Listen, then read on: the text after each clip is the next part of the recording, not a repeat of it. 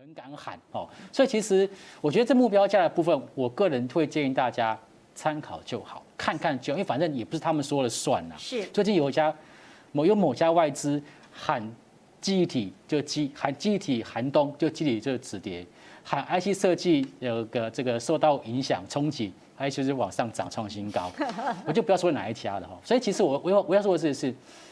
外资所看的东西，其实我觉得大家可以去看它的报告里面的逻辑，对，看内容，对，看内容，而不是去看它的目标价。其实投信的操作跟一般投资人、散户朋友的操作，其实是有一点点背道而驰的。是，散户通常都是不愿意做追高，可是投信不是，投信是越强他越要买，越强他越要追。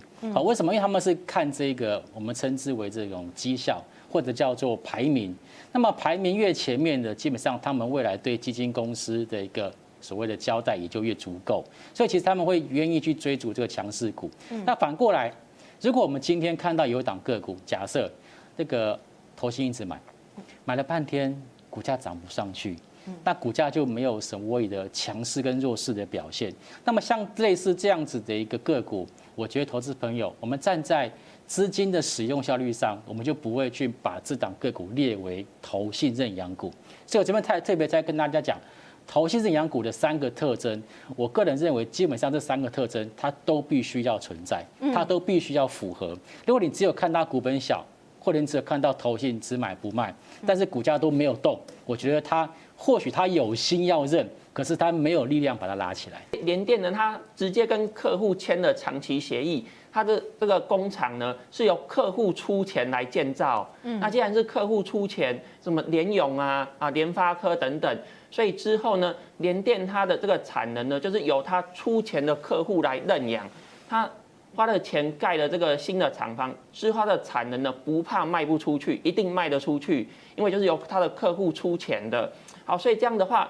大家就不用比较，不用担心说联电之后的营收啊，原则上营收就是无虞的，那已经就是都确定了，所以就只要确认说他获利有多少钱，然后呢，它的现金股利有多少钱，那大概用五 percent 的值利率去换算，就可以推出来合理的股价大概是多少。所以大家很多人会想说，哎，现在已经涨这么多，还可不可以买？大概用这个方式去推算。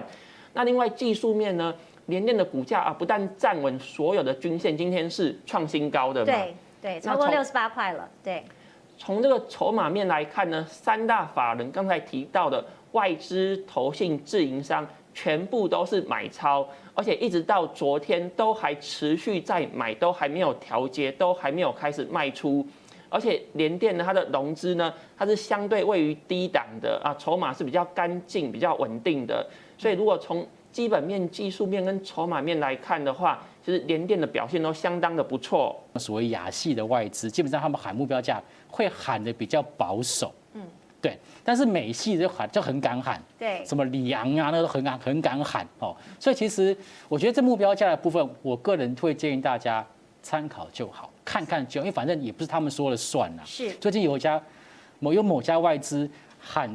记忆体就记喊记忆体寒冬就记忆体就止跌，喊 IC 设计有个这个受到影响冲击，IC 就是往上涨创新高，我就不要说哪一家了哈。所以其实我我要我要说的是是外资所看的东西，其实我觉得大家可以去看它的报告里面的逻辑，对，看内容，对，看内容，而不是去看它的目标价。嗯，好，如果它的目标价。